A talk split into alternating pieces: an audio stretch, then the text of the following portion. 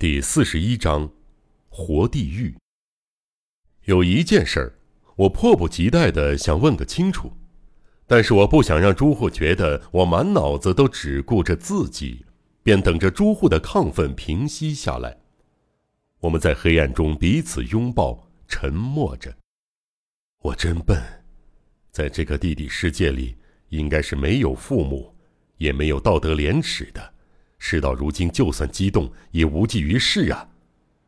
朱户总算恢复冷静，低声说道：“那么，阿秀和阿吉那对连体人也是？”我找到机会插话：“他们也是后天的残废吗？”“当然了。”朱户像一吐为快似的。这件事儿，读到那篇奇妙的日记时，我就知道了。同时，我也通过那本日记。隐约察觉了父亲正在做的事儿，还有他为什么要我研究奇怪的解剖学，但我不愿意告诉你。就算我可以向你坦诚我父亲是杀人凶手，甚至于让正常人变成残障者这种事，但这件事怎样都无法启齿，连说出口都觉得可怕。阿秀和阿吉不是天生的连体人，你不是医生，不知道是理所当然的。对于我们来说，这是一般常识。玉和双胞胎有个不可动摇的原则，他们一定是同性。同一受精卵是不可能生出一男一女的连体婴的。再说，哪有那种长相和体质都大相径庭的连体人？当他们还是婴儿的时候，剥下他们的皮，割下肉，硬是缝合在一起。只要条件恰当，也不是不能连在一起。运气好的话，外行人也有可能办到。但是。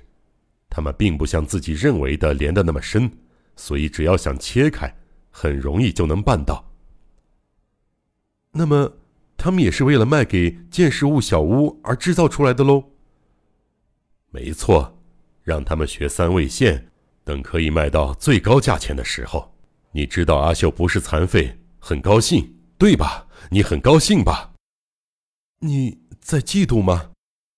在这个话外之境。我变得大胆，就像朱虎说的：“这里没有礼仪，也没有廉耻，反正就要死了。”我觉得不管说什么都无所谓。我很嫉妒，没错，哎，我嫉妒了那么长时间，故意和你抢初代小姐，并计划与她结婚，也是出于嫉妒。而初代小姐死后，看到你悲痛欲绝的模样，我又是多么痛苦啊！但是，不管是初代小姐阿秀，还是其他任何女性，你都见不到了。在这个黑暗王国里，你和我就是全人类。唉，这实在是令我欣喜的事儿。我感谢把你和我一起关进这个化外之境的神明。打从一开始，我就没打算继续苟活在这个世界上，只是必须为父亲赎罪的责任感，让我做了各种尝试和努力。但是，与其继续以恶魔之子的身份苟延残喘，活在羞辱之中，还不如与你一起拥抱着死去，更令我欢喜。索普，忘掉人世间的习俗，抛弃人世间的廉耻，请你现在让我实现愿望，接受我的爱吧。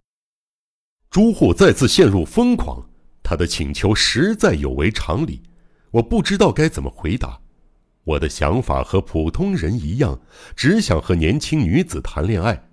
只要一想到要和男人发生恋情，心里就涌起一股毛骨悚然的、说不出的厌恶。我能接受偶尔的肉体接触，把它当成朋友间稍微亲密一点的行为，我感觉很愉快。但是那种碰触一旦出于爱情的前提，同性的肉体就让我厌恶的想吐，这是爱情排他性的一面，也就是常说的同性相斥。作为朋友，朱户非常值得信赖，我对他也颇有好感，但越是这样，我就越无法忍受把他当成情欲对象的念头。就算马上就死了，就算我心里已经完全放弃了。仍然无法容忍这种厌恶，怎样都无法甩开。我推开不断逼近的朱户，逃了出去。都到了这个时候了，你还是无法爱我吗？你就不能用你的善良接受我这疯狂的爱恋吗？失望过度的朱户嚎啕大哭，再朝我逼近。一场发生在地底、没有廉耻的捉迷藏游戏开始了。啊，这是多么让人脸红的场面啊！这是一个较为开阔的洞窟，我逃到离原来站的地方五六间远的一个小角落里，蹲在那里屏气凝神，大气都不敢吭一声。朱户那边也一点动静都没有了，他是竖起耳朵仔细嗅闻我的声息，还是像沿着墙壁滑行的蟒蛇一样无声无息地接近猎物呢？我无从得知。正因为如此，心里更是害怕。在黑暗与静默当中，我像个失明失聪的人，孤单地颤抖着，然后心里抱怨着。有功夫做这种事儿，倒不如努力想办法离开。难道朱户为了他异常的爱欲，愿意牺牲掉或许可以侥幸获救的性命吗？话虽如此，我也实在提不起劲儿，独自一人继续黑暗之旅。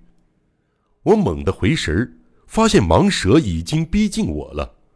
在这个伸手不见五指的地方，它竟然看得见我吗？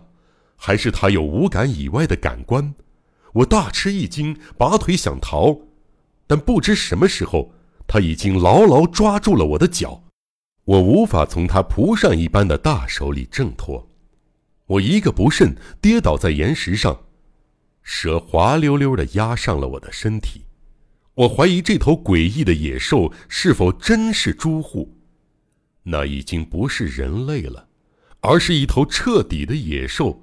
让人心生恐惧的野兽，我害怕的呻吟出声。这种恐惧不同于死亡，却比死亡的恐惧更令人厌恶，一种说不出的惊悚。这是一个藏在人类心底、令人不寒而栗的诡异事件。现在，他从藏身的地方爬出来，化为眼前这个海怪般的奇怪形姿，站在我的眼前。这是一幅地狱图腾，上面描绘着黑暗、死亡、兽性，是一个名副其实的活地狱。不知不觉间，我连呻吟的力气都失去了，我害怕的不敢出声。像火一般炙热的脸颊，在我被恐惧汗湿的脸颊上摩挲着，他嘴里吐出比狗还要粗重的喘息声。我的鼻子里充斥着一种异样的体味，又湿又滑的舌头火热地擒住我的嘴唇，接下来又像水蛭一样爬过我的脸。朱户道雄现在已经不在人世了，但是，我不想羞辱死者，还是到此为止吧。就在这个时候，发生了一件奇妙的事儿。这桩怪事儿很及时的化解了我尴尬的处境，让我幸免于难。洞窟另一头突然传来了一个怪声，我们已经能分辨蝙蝠和螃蟹弄出的动静，但那个声响不是那类小动物发出来的，应该是一种体型更为巨大的生物。朱户松开我的手，我也停止反抗。竖起了耳朵。